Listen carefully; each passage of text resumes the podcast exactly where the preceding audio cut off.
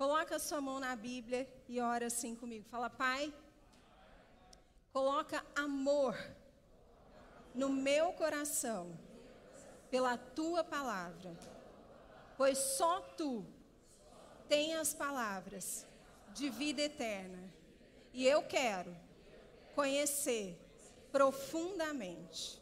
Amém? Amém. Então você vai usar a sua Bíblia de papel.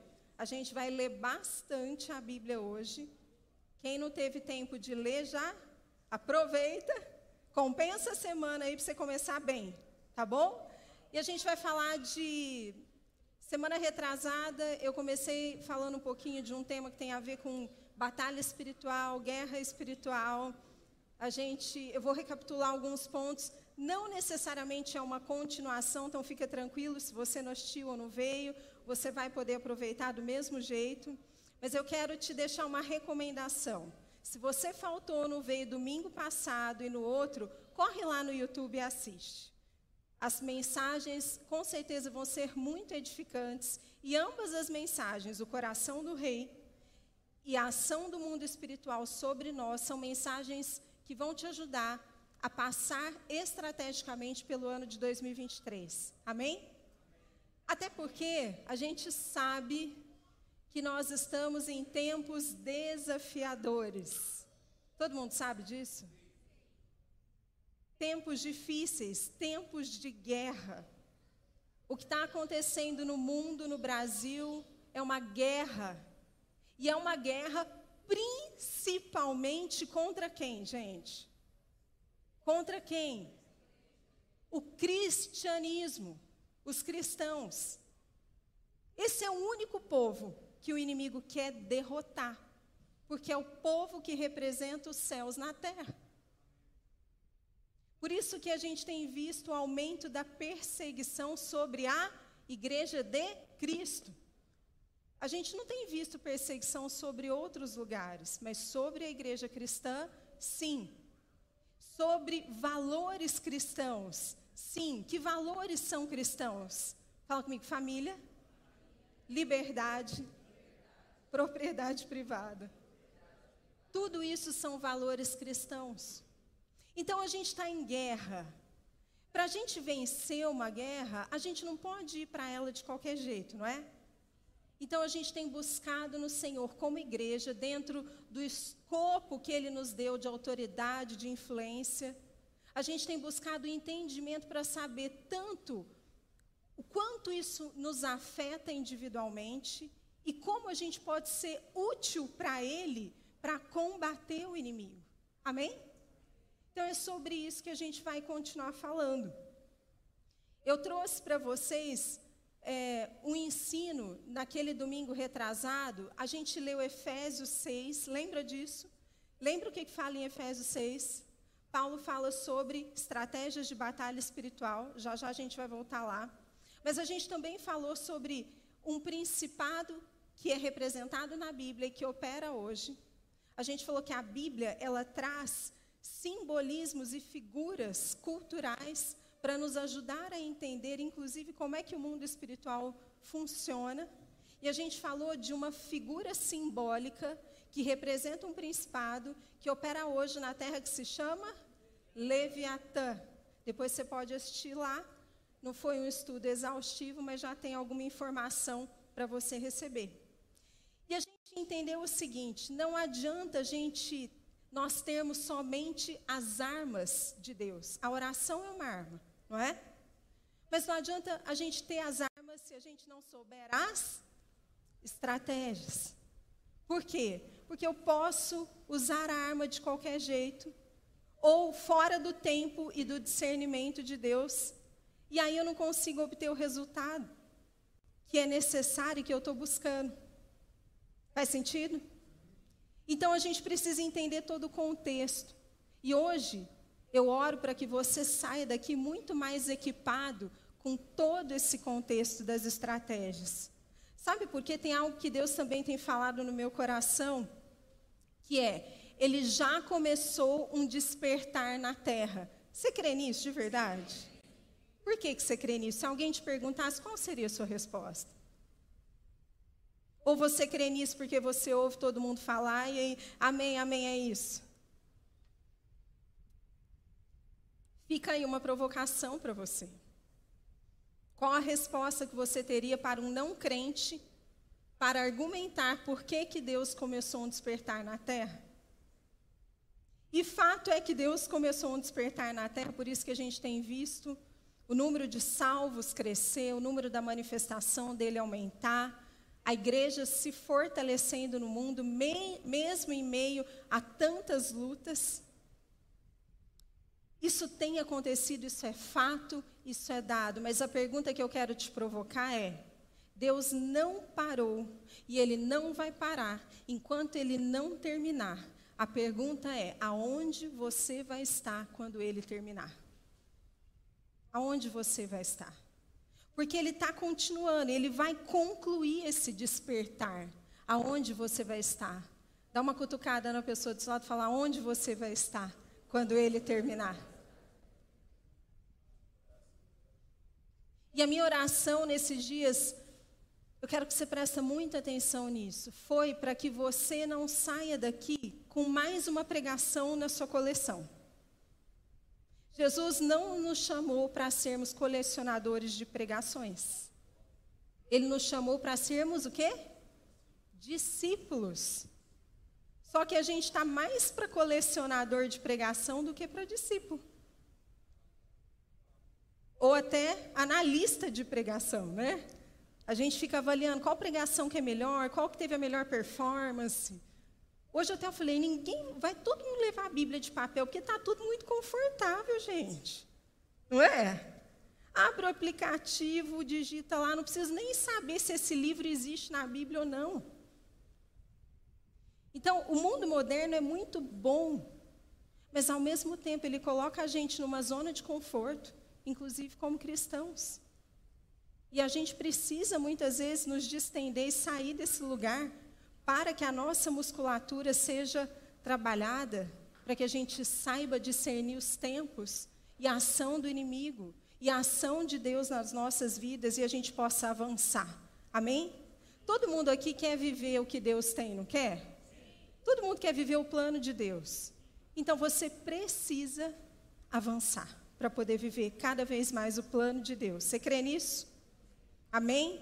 Então, a minha oração hoje, Pai, eu te entrego essa noite, essa palavra, que o Senhor nos guie, que o Senhor fale através da minha boca, Pai, que o Senhor possa ministrar aquilo que está no teu coração. A gente não quer colecionar mais uma pregação, a gente quer sair daqui transformado, com a mente renovada decididos a aplicar aquilo que aprendemos em nome de Jesus. A minha oração é que você aplique o que você aprendeu hoje, tá bom? Abre comigo a sua Bíblia em Efésios 6.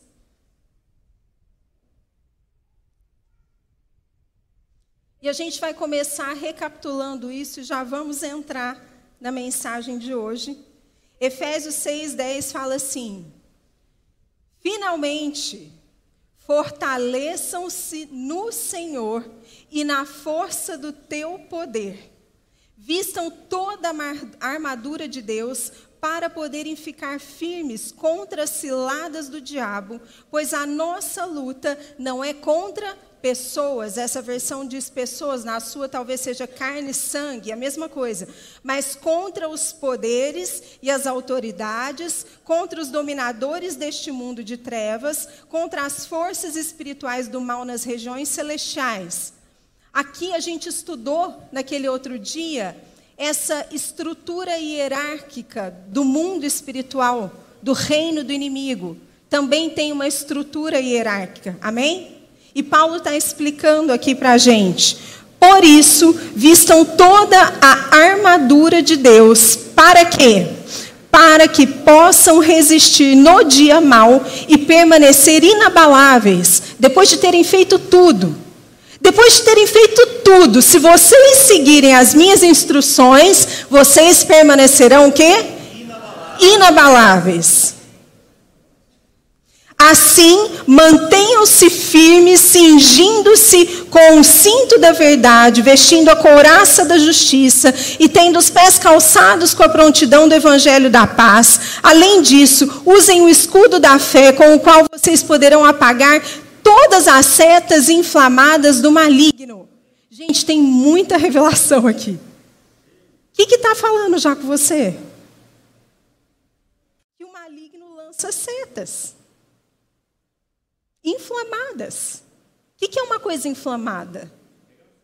É uma coisa que vai nos fazer bem?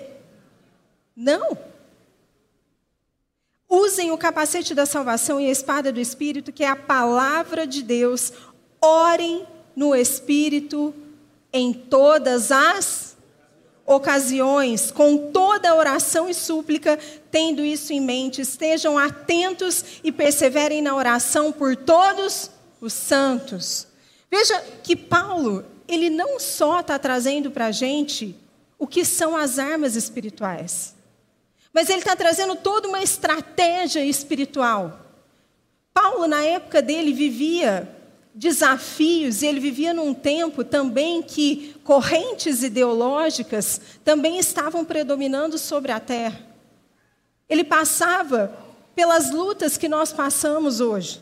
Ele está discernindo o inimigo, ele está olhando o que está acontecendo com as famílias, ele está olhando o que está acontecendo com a igreja.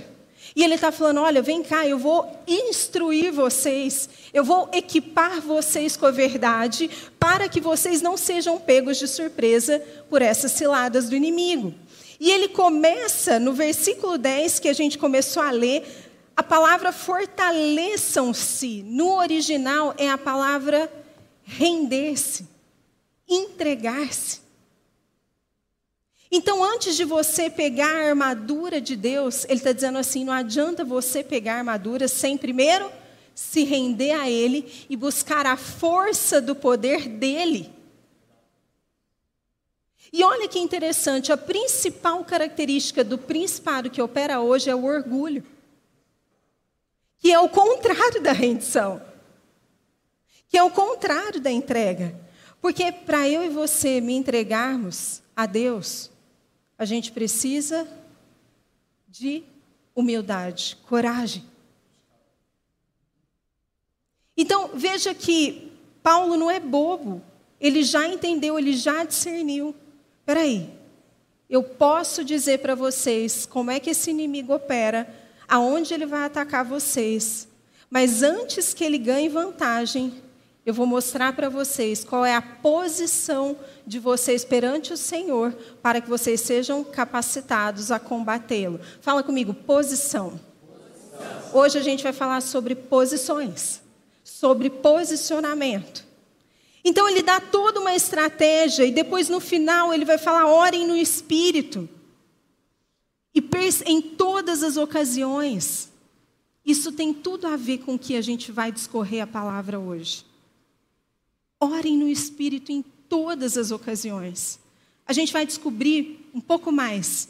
Por que, que isso é importante? Por que, que depois de falar da armadura de Deus, ele ainda chega para a gente e fala: orem no Espírito em todas as ocasiões. Amém? Guarda aí então que a gente vai entrar aqui. Então, quando a gente entende essa estrutura que opera no mundo espiritual e que afeta o nosso mundo aqui, a gente entende que eles operam em esferas diferentes. Lembra que a gente falou isso? Esses principados, eles tanto agem em esferas maiores, macros, de governo, de influência, de autoridades grandes sobre a terra, mas eles também operam nas nossas vidas, que somos que estamos em esferas menores. Faz sentido para você? Então é claro que numa esfera maior ele vai trabalhar com estratégias maiores. E talvez na sua esfera individual e pessoal ele vai usar o mesmo, a mesma característica, o mesmo problema, só que ele vai usar dentro da sua esfera pessoal e individual. Tudo que afeta o seu entorno, os seus relacionamentos, o seu crescimento. É assim que ele opera. Para a gente então sair daqui vitoriosos, com sabendo guerrear, do lugar certo, fala comigo, da posição certa Você já ouviu falar? A Bíblia fala que existem três céus. Já ouviu falar? Quem já ouviu falar? Levanta a mão para eu saber. Tá. Então vamos entender na Bíblia, eu vou te dar fundamento para você não achar que é besteira ou interpretação pessoal. Primeiro, é importante você entender, e você pode é, obter isso estudando os originais da Bíblia, que a palavra céu significa esfera. Fala comigo, esfera. É uma região. Tudo bem? Então, abre comigo em Deuteronômio 10, 14. Também está aqui na tela. Na de papel, quero ver, rapidez. Ó, ó, celular, celular já abriu aqui, deixa eu ver aqui, não abriu ainda, deixa eu ver aí. Ó, gente! Tem gente que nem trouxe porque não ia saber abrir, né? A partir de hoje, só a Bíblia de papel. Nós vamos fiscalizar ali na porta. a Bíblia da Celeste tem marcador, então. Tudo bem, a gente dá um, um desconto. Deuteronômio 10, 14 fala que ao Senhor, ao seu Deus, pertencem os céus e até os mais altos céus. Opa! Ele está falando de mais de um céu, não está? Pertencem os céus e até os mais altos céus. Ele está falando que existem regiões, existem esferas, tudo pertence a Deus mas existem regiões que são o que mais altas. A terra e tudo que nela existe. E ele fala primeiro, pertencem os céus e até os mais altos céus. Esse primeiro céu que o autor cita, fala comigo, é o primeiro céu. Viu que revelação?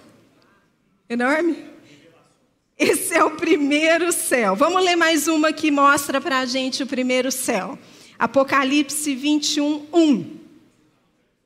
Todo mundo. Apocalipse, gente, é o último livro da Bíblia. Tá? Tá fácil agora.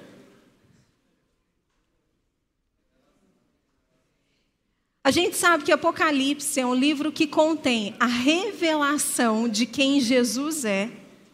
Se você nunca parou para pensar isso, Apocalipse é a revelação de Jesus e também contém revelações a respeito do dos tempos vindouros. A revelação dos céus, coisas que ainda vão acontecer. Apocalipse 21 fala assim: Eu vi um novo céu e uma nova, pois o primeiro céu e a primeira terra tinham passado e o mar já não existia. Fala comigo, eu vi um novo céu todo céu que está na nossa esfera de visão é o primeiro céu. Então, é mais ou menos quando você sai daqui, e de dia é mais fácil, e você olha e tem aquele céu azul maravilhoso. Imagina que essa esfera, fala comigo, esfera natural, terrena, corresponde à esfera do primeiro céu. Tá bom? Guarda aí. Hoje a gente vai ter ativação profética, a gente vai sair daqui bem, bem equipados. Agora abre comigo em 2 Coríntios 12. 12, 2, e a gente vai aprender sobre o terceiro céu. A Bíblia fala do terceiro céu. Essa é uma passagem que Paulo ele está descrevendo uma experiência que ele mesmo teve. E ele fala assim: conheço um homem em Cristo que acatou. Tem... Ó, estou ouvindo os barulhinhos das folhas. Vai lá no índice, acha, segundo Coríntios, blá, blá, blá. Conheço um homem em Cristo que há 14 anos foi arrebatado aonde? Ué, então tem terceiro céu? Se foi no corpo ou fora do corpo, não sei, Deus o sabe. E sei que esse homem, se no corpo ou fora do corpo, não sei, mas Deus o sabe, foi arrebatado ao paraíso e ouviu coisas indizíveis, coisas que a homem não é permitido falar. A palavra paraíso é a palavra Éden. É a palavra céu, lugar de deleite, é onde o trono de Deus está. Amém?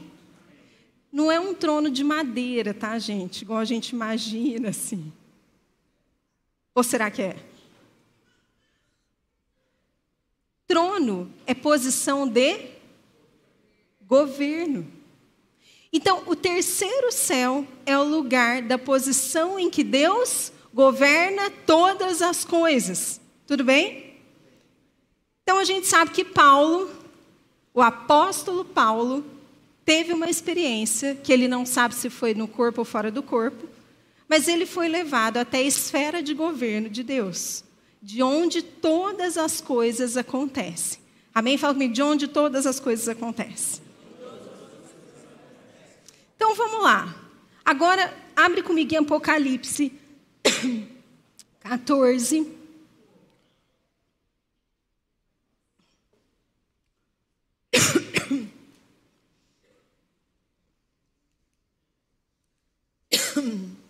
Desculpa, gente, engasguei. Não sei se foi no corpo ou fora do corpo. Assim.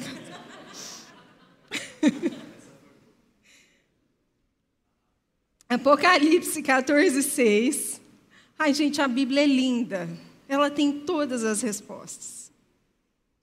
Todas as estratégias que o inimigo pensa que ele está ganhando vantagens. Ai, coitado. Está tudo aqui. Apocalipse 14, 6. Eu vi outro anjo voando pelo meio do céu.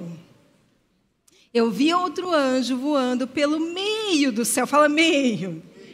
E tinha o evangelho eterno para proclamar aos que habitam sobre a terra e toda a nação, tribo, língua e povo. Quem é que estava voando no meio do céu? Ah, guarda isso. Abre comigo em Daniel 10. Falei que a gente ia ler bastante. Deixa eu ouvir os barulhinhos. Daniel é no Velho Testamento. Corre lá, já te dei uma dica. Não vou falar mais. Daniel 10, 12. Essa, eu vou ler só um trechinho, mas é uma passagem que conta uma experiência que Daniel teve com o mundo espiritual. Tudo bem? E ele prosseguiu. Esse ele é um anjo falando com Daniel, tá? Não tenha medo, Daniel. Desde o primeiro dia em que você decidiu buscar entendimento e humilhar-se diante de Deus, para aí. Eita! Desde o primeiro dia que você decidiu buscar entendimento e humilhar-se diante de Deus. Não é a mesma coisa que Paulo estava ensinando os Éfesos? Se rendam, se humilhem. Busquem a força nele, porque a gente tem que entender muitas vezes o original para entender o que era realmente aquela instrução que aquele homem inspirado por Deus estava passando, porque as traduções elas foram perdendo muita coisa com o passar do tempo, foram tirando a originalidade. Então a gente tem que buscar. A mesma coisa, veja que a atitude de Daniel fez com que algo acontecesse. Mas vamos continuar lendo. Desde o primeiro dia em que você decidiu buscar entendimento, fala comigo, buscar entendimento. E humilhar-se diante do seu Deus, suas palavras foram ouvidas e eu vim em resposta a elas.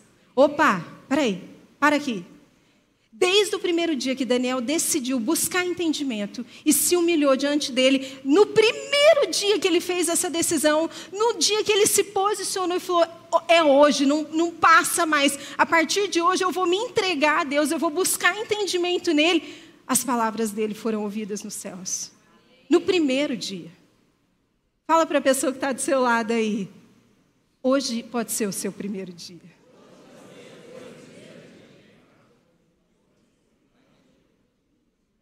Mas, fala comigo, mas. O príncipe do reino da Pérsia. Lembra que a gente falou que a Bíblia é cheia de simbolismos? e ela traz simbolismos como representação de como o mundo espiritual funciona. Esse príncipe do reino da Pérsia que ele cita aqui é um principado espiritual que governava aquela região. Você sabia que tem regiões que têm principados específicos? Por isso que você vê características específicas naquela região. Por exemplo, pobreza, prostituição demasiada, roubo demasiado.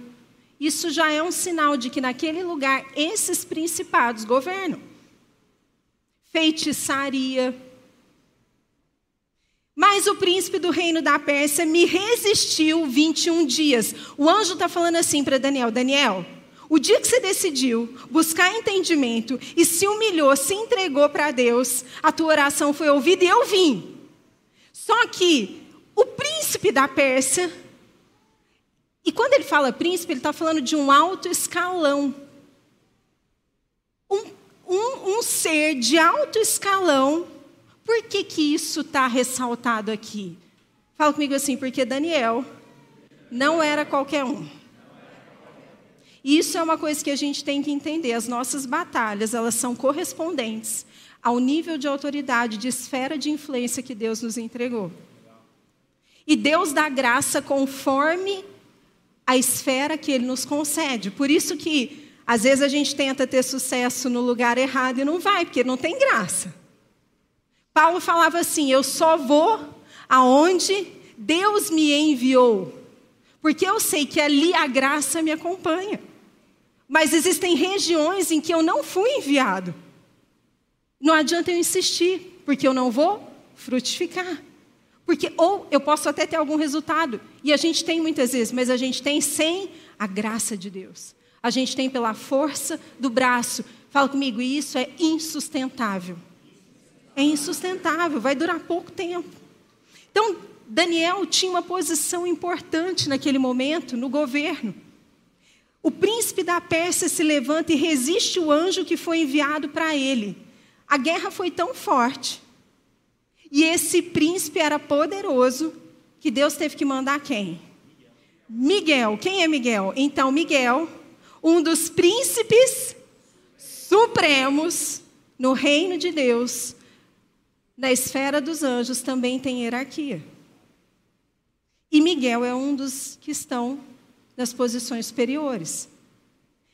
Miguel, um dos príncipes supremos, veio em minha ajuda, pois eu fui impedido de prosseguir ali com os reis da Pérsia. Aonde que isso estava acontecendo? Fala comigo. No segundo céu. Lembra que a gente leu que o segundo céu, ou o céu do meio, é onde os anjos estão? Você já parou para pensar que muitas vezes você ora ora, ora, e nada acontece, e nada acontece. Talvez Deus tenha mandado a resposta, do, porque todas as respostas estão onde? No terceiro céu.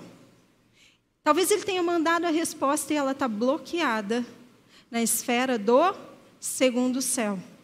E enquanto Ele não enviar um anjo compatível com essa batalha, você não vai obter a resposta que você está precisando. Está entendendo? Tudo bem? Então vamos entender como é que a gente lida com tudo isso. Eu quero que você imagine que eu e você, a gente está a maior parte do tempo em qual esfera? Na, no primeiro céu, na esfera terrena.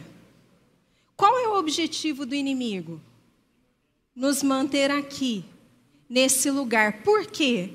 Porque enquanto na esfera terrena eu fico debaixo dos pés dele.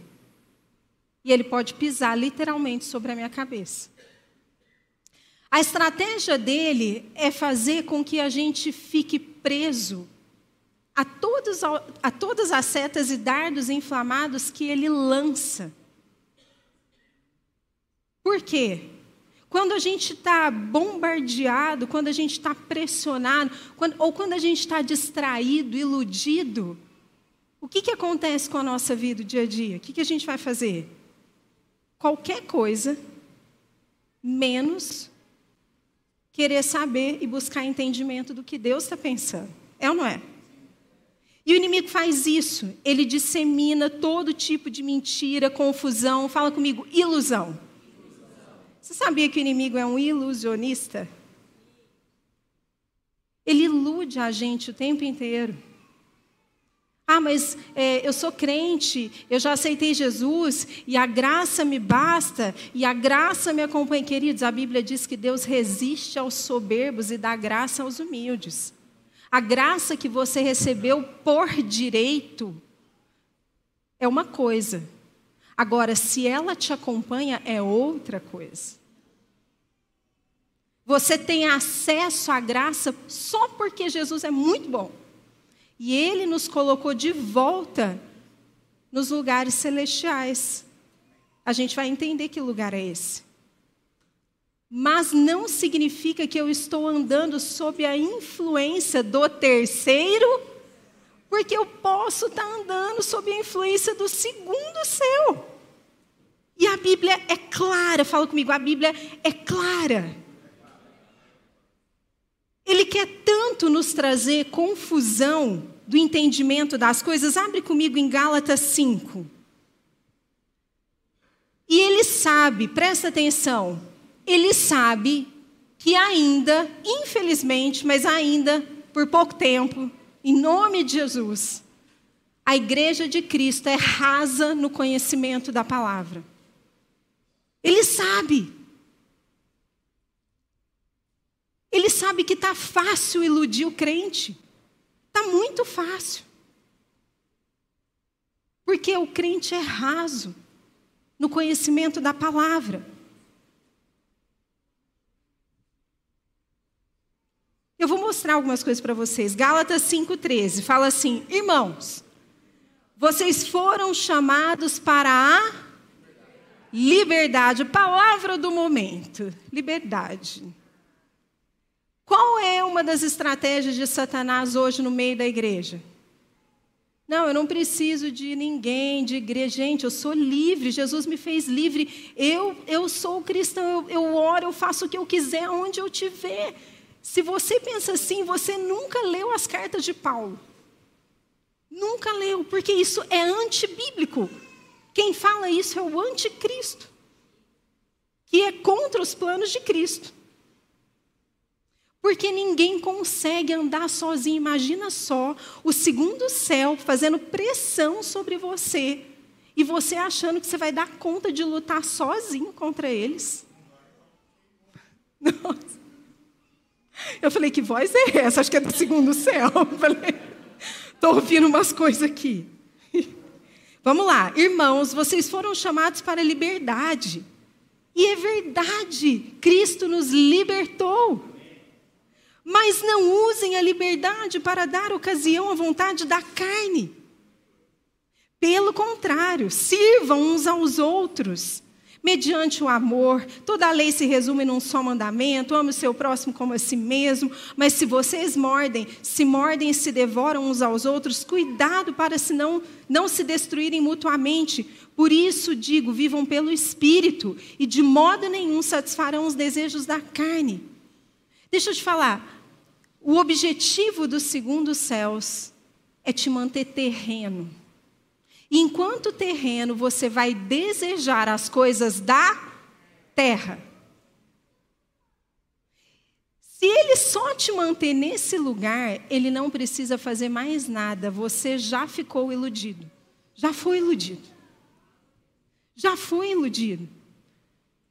Não confunda liberdade em Cristo com libertinagem. Ou liberdade em Cristo com autossuficiência e independência. Essas características vêm do espírito de orgulho, que é Leviatã, que está governando sobre a terra.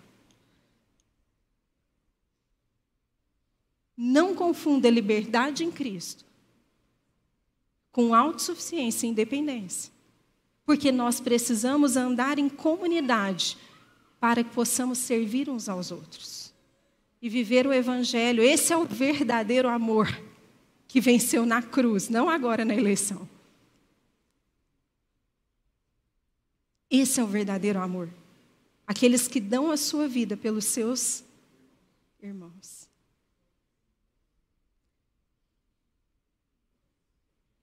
Eu quero chamar a sua atenção.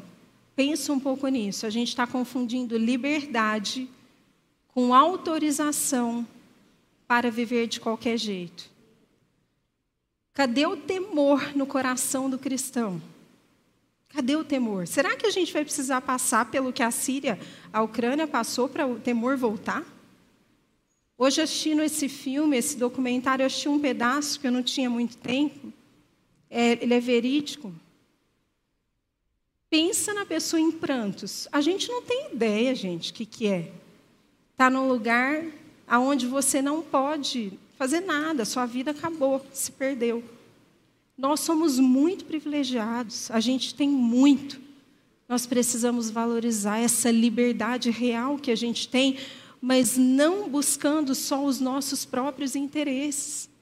Nós precisamos ser responsáveis por fazer da terra um lugar melhor, realmente. O Vitor falou semana passada na pregação dele. Teve um momento que ele falou algo do tipo: o coração do rei é aquele que se preocupa, que assume a responsabilidade para que as coisas sejam melhores. Então, por exemplo, ele deu exemplo: se você está numa igreja e você quer que o ministério infantil seja bom para os seus filhos, o que, que você faz pelo ministério infantil? O quanto você investe nele, seja financeiramente, seja com talento, seja com oração, seja indo lá com a equipe, estou dando exemplo do infantil, pode ser todos os outros, amém? Seja indo lá e falando, vocês precisam de alguma coisa? Precisam de alguém? Sei lá. Não transfira a responsabilidade que é sua. Para que você encontre uma igreja que te faça bem, Faça bem pela igreja que você está e você vai se encontrar. Para de ficar procurando a igreja que vai te fazer bem. Isso é pensamento egoísta. Procure a igreja em que você vai fazer bem para ela. Em que você vai acabar com a fofoca. Em que você vai acabar com a mentira. Em que você vai trazer unidade. Pelo seu testemunho. Faça pelo outro aquilo que você gostaria que fizessem por você. Isso é um princípio do reino. Isso não é hipocrisia o que eu estou falando. Eu tenho um monte de defeitos, um monte de falhas. Quem anda comigo sabe, misericórdia. Mas quem anda comigo também sabe que eu vivo isso. Que eu procuro fazer o tempo inteiro aquilo que eu acredito, mesmo quando eu não tenho recebido em troca. E eu não desisto de pregar, de ensinar sobre relacionamentos duradouros, porque eu acredito nisso, gente. Eu acredito e eu vou morrer acreditando. E eu vou morrer orando e torcendo para que eu ande com pessoas o resto da vida. Vou morrer. Amém? Faça o que você tem que fazer para que os lugares que Deus colocou sejam melhores. Se você é funcionário em alguma empresa, por favor, honre o seu chefe, o lugar que você está, faça o melhor. Faça o melhor. Deus dá graça quando a gente age assim. Ele nos exalta. Todos nós amamos e queremos reconhecimento, isso é do ser humano. E ele é saudável se a gente souber administrar isso, amém? Mas muitas vezes a gente passa a vida inteira fazendo um esforço para ser reconhecido, ao invés de simplesmente fazer o nosso melhor e o reconhecimento virá. É natural. Faça o seu melhor e o reconhecimento virá. Abre comigo em Gálatas 5, 13, 16. Ah, já li esse, né? Por isso digo: vivam pelo Espírito e de modo nenhum satisfarão os desejos da carne. Deixa eu te falar uma coisa. Paulo está nos dizendo assim: olha, se você permanecer nesse lugar, você vai controlar os desejos da sua carne. Esse lugar tem relação com o terceiro céu, de onde vêm todas as direções, todos os segredos. Por que, que ele insiste? Gente, Paulo deve ter perdido muito amigo. Morreu sozinho. Eu já pensei tantas vezes, falo, gente, por que esse cara insistiu tanto? Ele só se ferrou. Porque ele não queria que nenhum daqueles que Deus colocava no caminho dele vivessem na esfera terrena. Posso falar? É uma esfera muito baixa para a gente viver. É aquém do que eu e você fomos criados para viver. Abre comigo em Gálatas 5, 19 e 21. Tá fácil agora, hein? Olha só. Aonde que ele quer que nos mantenha, então? Fala comigo, na esfera terrena. E a esfera terrena produz as obras da carne. Eita, não sei o que estou falando, é a Bíblia, vocês brigam lá com Deus, tá? Não tem culpa disso, disso aqui, não. As obras da carne são manifestas por imoralidade sexual. O que, que é isso, gente? Fala aí para a pessoa que está do seu lado.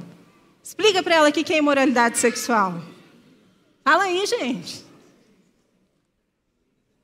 Impureza e libertinagem, idolatria e feitiçaria, ódio, discórdia, ciúmes, ira, egoísmo, dissensões, facções, inveja, embriaguez, orgias, e coisas não acabou aqui, não. Tem mais coisa que Paulo não, citou.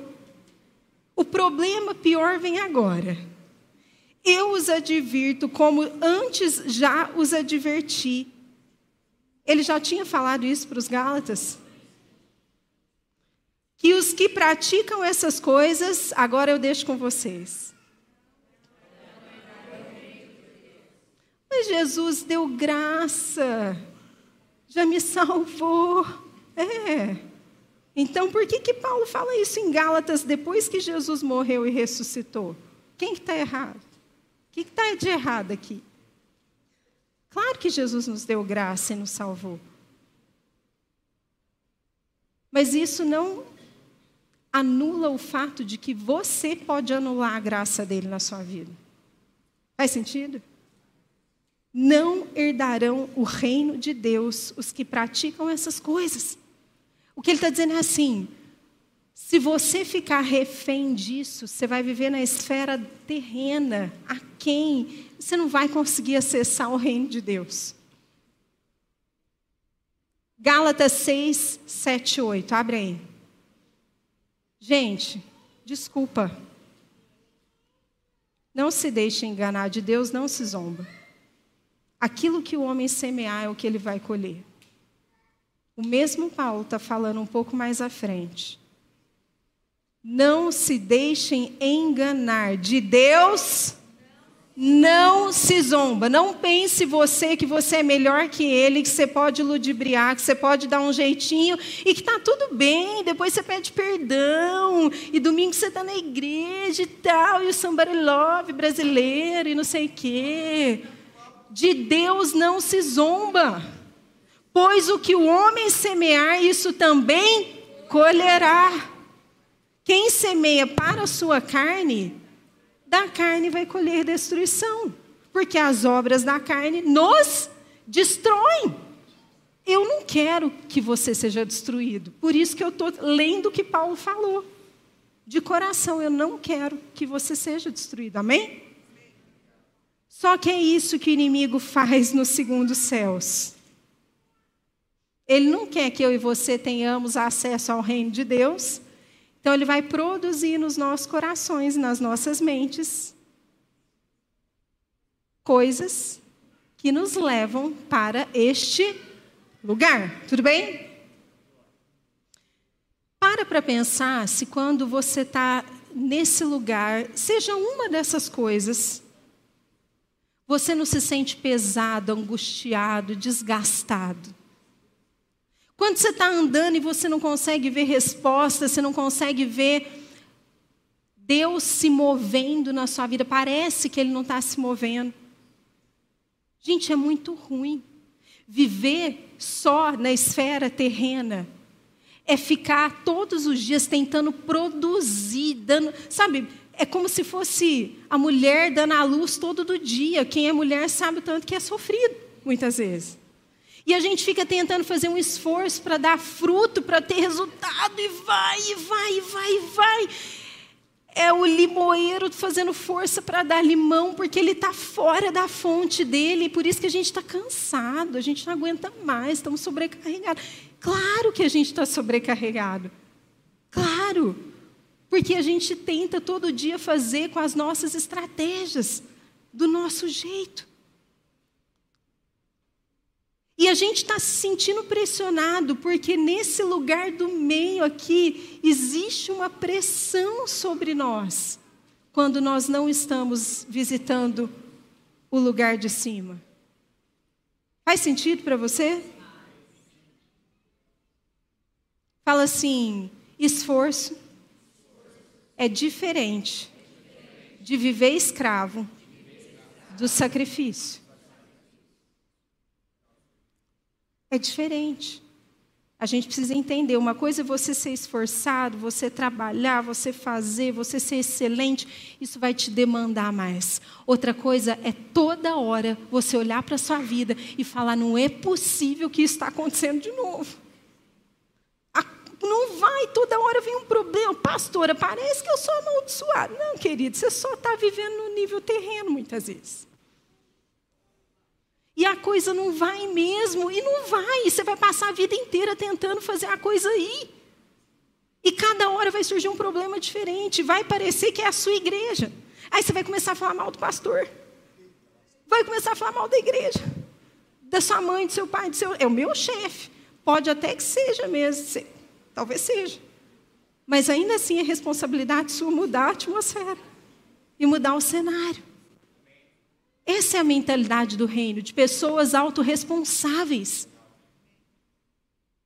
O resto é mentalidade socialista. Pessoas do reino se colocam como responsáveis pela mudança no mundo. Amém? A gente vai fazer um exercício.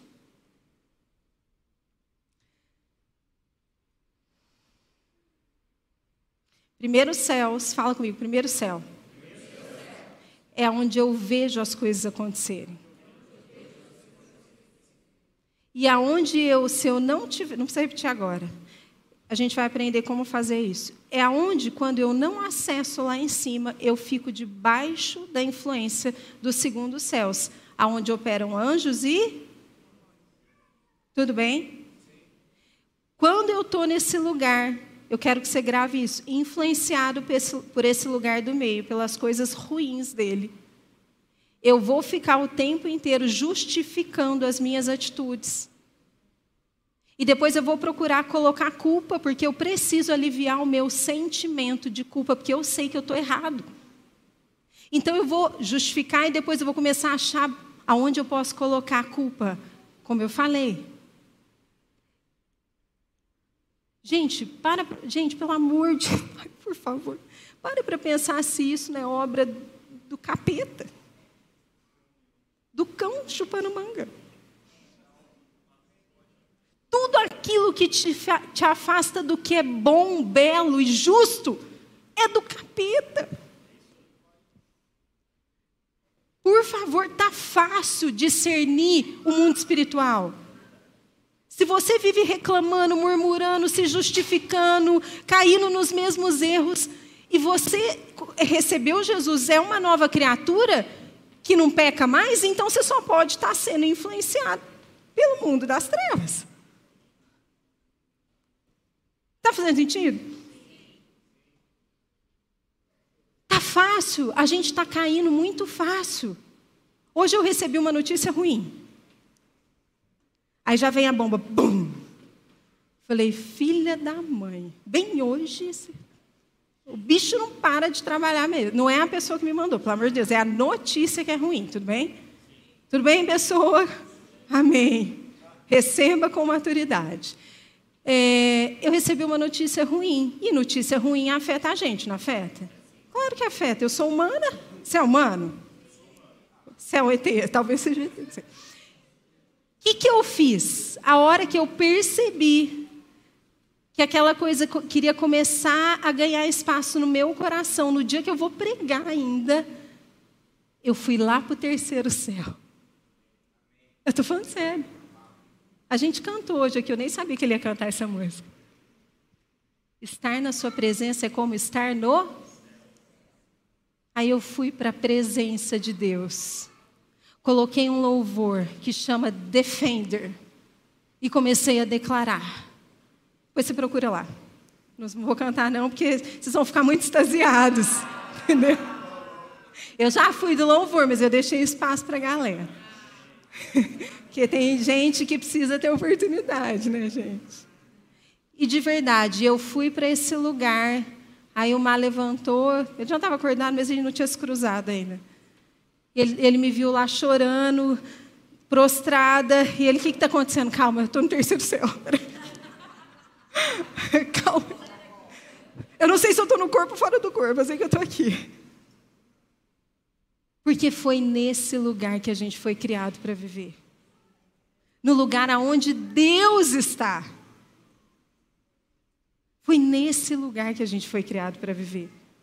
Fala assim, foi neste lugar que você foi criado para viver. No lugar aonde Deus está. Amém, irmã. Sabe o que acontece? Quando a gente começa a aprender essas coisas, eu já passei por isso. A gente fala assim, então não quero mais ficar na terra. Eu vou pegar esses demônios, eu vou acabar com eles, vou lutar mesmo. E a gente faz o quê? A gente vai para onde? A gente vai para o segundo céu. E a gente, por quê? Porque a gente se sente poderoso. Agora eu vou derrotar esses inimigos, esses demônios e não sei quê e tal. Só que no segundo céu, querido, a luta é de igual para igual. Sabe por quê?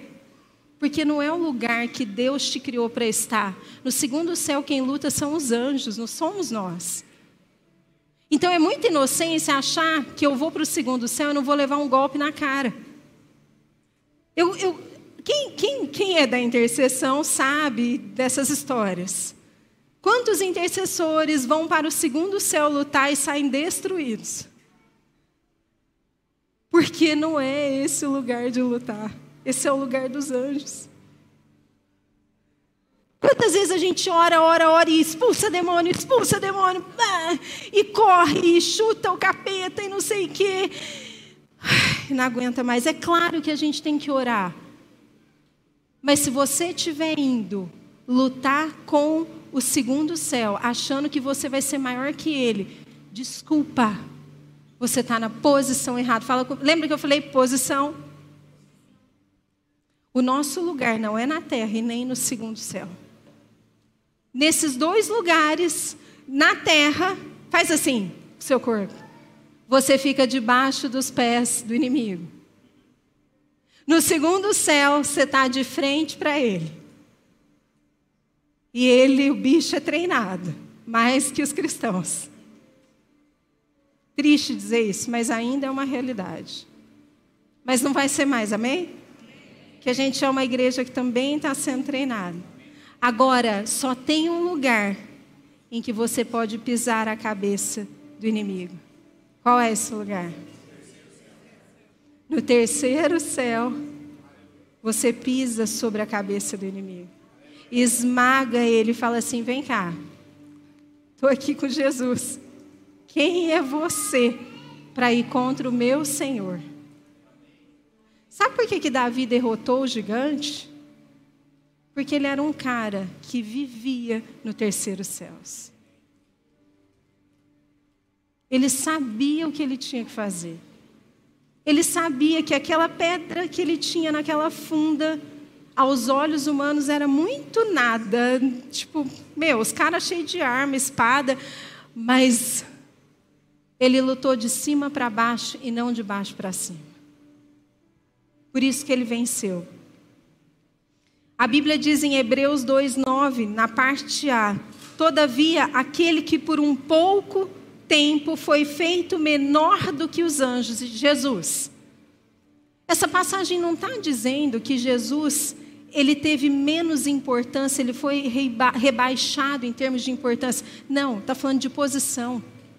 Por um pouco tempo, Jesus foi rebaixado da posição do terceiro céu, desceu para a terra para que ele pudesse vivenciar e para que ele pudesse cumprir a nossa experiência humana para nos levar de volta para o lugar de onde Deus nos criou.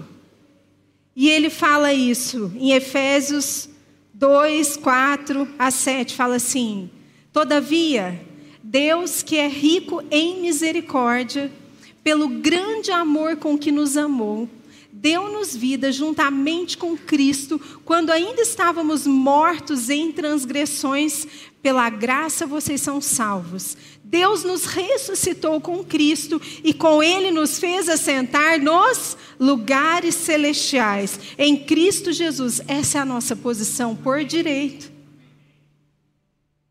Mas o inimigo vai fazer de tudo para te rebaixar. Ele não quer te ver lá. Quer saber qual esfera você está vivendo mais? Pelos seus frutos. A árvore é conhecida pelos frutos. Você quer discernir um profeta falso de um verdadeiro? Um profeta falso de um verdadeiro não é discernido pela eficácia da palavra profética. Ele é discernido pelos frutos. Conheça a vida da pessoa. Para de ficar recebendo toda a palavra profética que você ouve. Você acredita em todo mundo. Todo mundo fala tudo toda hora. A pessoa nem está no terceiro céu e está liberando palavra profética. Primeiro vai olhar os frutos da vida dessa pessoa e ver se eles condizem com o reino de Deus, se eles têm os frutos do Espírito, como é o relacionamento dele, como é o compromisso dele com a igreja, com a família de Deus. Como é o compromisso dele, com, com, sei lá, se ele é casado com o cônjuge, com os filhos, se ele trabalha fora, qual é o testemunho que ele dá? Porque o falso profeta, Jesus disse que ele será conhecido pelos frutos e não pelos sinais. Muitos falarão em meu nome, profetizarão, expulsarão demônios, curarão enfermos, ressuscitarão mortos, mas eu direi: Eu não vos conheço. Deus não se impressiona com milagres mover profecias. Ele se impressiona com o coração rendido e quebrantado. Que vai, que, que, que decide se entregar como Daniel decidiu, como Paulo decidiu, como Davi decidiu. É isso que impressiona o coração de Deus.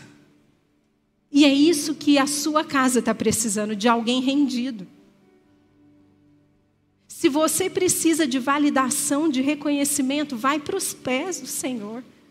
E Ele vai te exaltar perante os homens e perante os anjos. Mas vai para os pés do Senhor. Amém? Para a gente caminhar aqui para o encerramento, Romanos 16. Fala comigo assim: eu pertenço ao terceiro céus. É de lá que eu me tornarei uma árvore frutífera, que é regada pelo Espírito. Amém? Olha, presta bem atenção. Quem é que coloca Satanás debaixo dos pés? Fala comigo, o Deus da paz. Então vamos ler. Romanos 16, 17. Presta muita atenção. Eu sei que você está cansado, o nosso cérebro não aguenta ficar muito tempo mesmo. Infelizmente, não dá para fazer intervalo. Mas dá uma respirada aí, que eu quero que você leia com atenção essa passagem. Recomendo-lhes, irmãos, que tomem cuidado com aqueles que causam divisões e colocam obstáculos ao ensino que vocês têm recebido. Afastem-se deles. Ponto. Paulo é claro, enfático. Pois essas pessoas não estão servindo a Cristo, nosso Senhor, mas a seus próprios apetites. Mediante palavras suaves e bajulação, enganam os corações dos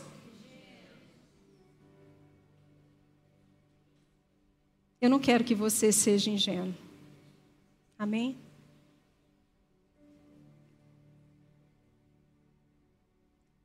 Todos têm ouvido falar da obediência de vocês. Peraí, Paulo está falando com a igreja de Romanos, de Roma. Está falando para eles sobre uma situação que está acontecendo no meio deles. Está falando como essas pessoas operam para tirar eles do ensino que eles têm recebido, que elas não operam por Cristo. Ao mesmo tempo, ele vira para essas mesmas pessoas e ele fala: olha, essas pessoas, elas estão sendo enganadas porque elas são ingênuas. Mas ao mesmo tempo ele fala assim: todos têm ouvido falar da obediência de vocês. Era um povo obediente, mas correndo riscos. Está fazendo sentido para você? Por isso estou muito alegre, mas quero que sejam sábios em relação ao que é bom e sem malícia em relação ao que é mal. Sejam sábios. Não sejam bobos, tolos, ingênuos. A gente precisa aprender a discernir o bem e o mal. O que é certo é certo, o que é errado é errado. A gente está bombardeado por uma narrativa que tudo é relativo e que a gente tem que amar todo mundo e aceitar todo mundo de qualquer jeito. Esse não é o Evangelho. Eu não estou falando que você não tem que amar todo. Nossa, gente, hoje em dia a gente não pode falar nada, né? Daqui a pouco eles vão falar que a pastora, porque ultimamente as pessoas estão falando isso, a pastora falou lá no púlpito, a pessoa pega uma palavra sua e distorce. Por favor, sejam adultos e maduros. O que eu estou falando é, não se enganem, de Deus não se zomba. O que o homem semear, semear, ele vai colher. O que é certo é certo, o que é errado é errado. Um dos frutos da carne é maledicência e fofoca. Isso é errado. Não tem meio termo para o que é errado. Faz sentido? E você é responsável por construir uma igreja que corta o fruto da carne pela raiz. Amém? Quando alguém vier te falar coisas que vão contaminar o seu coração, barra antes. Fala, não. Eu faço parte de uma igreja que quer viver de cima para baixo, que tem a mentalidade do Espírito. Se você quiser, eu posso te ajudar. Você precisa mudar a sua perspectiva, porque desse jeito você não vai chegar em lugar nenhum. Não vai chegar. Sejam sábios em relação ao que é bom e sem malícia em relação ao que é mal. Em breve, o Deus da paz esmagará Satanás debaixo dos pés de vocês. A graça de nosso Senhor Jesus seja com vocês. Veja que as cartas de Paulo, ele vai trazendo recomendações para nos levar para onde, gente?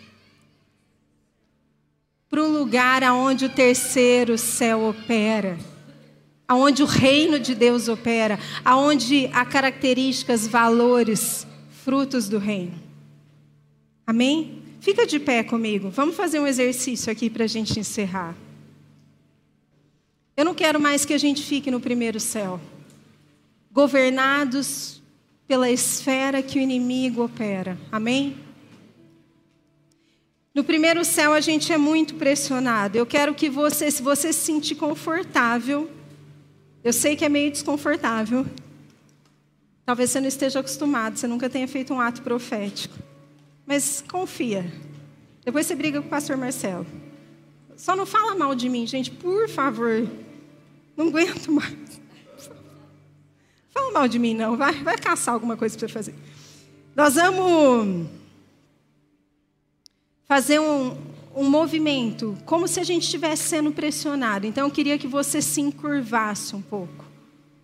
Porque é assim que a gente se sente quando a gente está pressionado pelas obras do maligno, quando ele quer nos travar, nos impedir de avançar. É assim que a gente se sente quando a gente sente pesado, quando far, o fardo está pesado, a carga está pesada. É assim que a gente se sente. E eu quero que agora você pergunte ao Espírito Santo.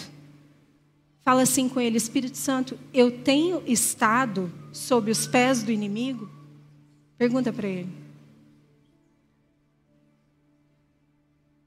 Se ele te respondeu sim, pergunta para ele em qual área da minha vida o inimigo tem governado e os pés dele estão sobre mim.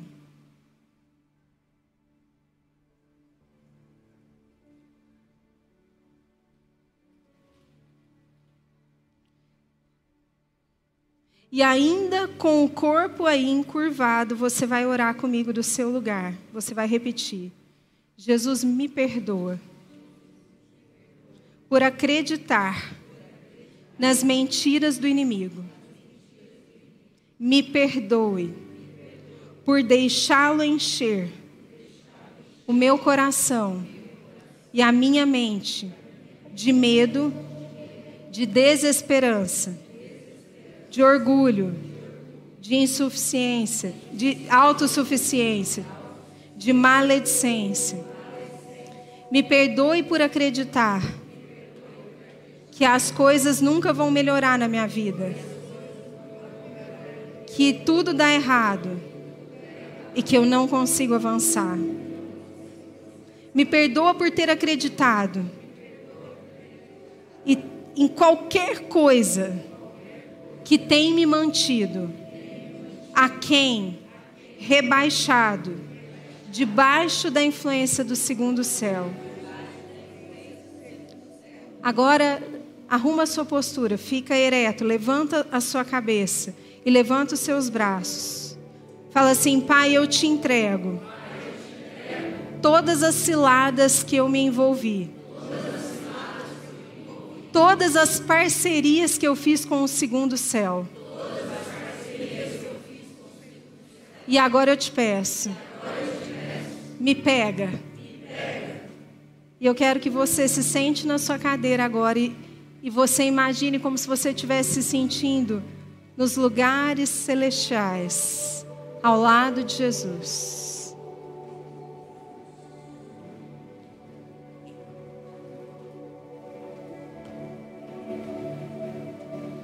Feche seus olhos. Comece a experimentar e a gente vai fazer um segundo ato profético.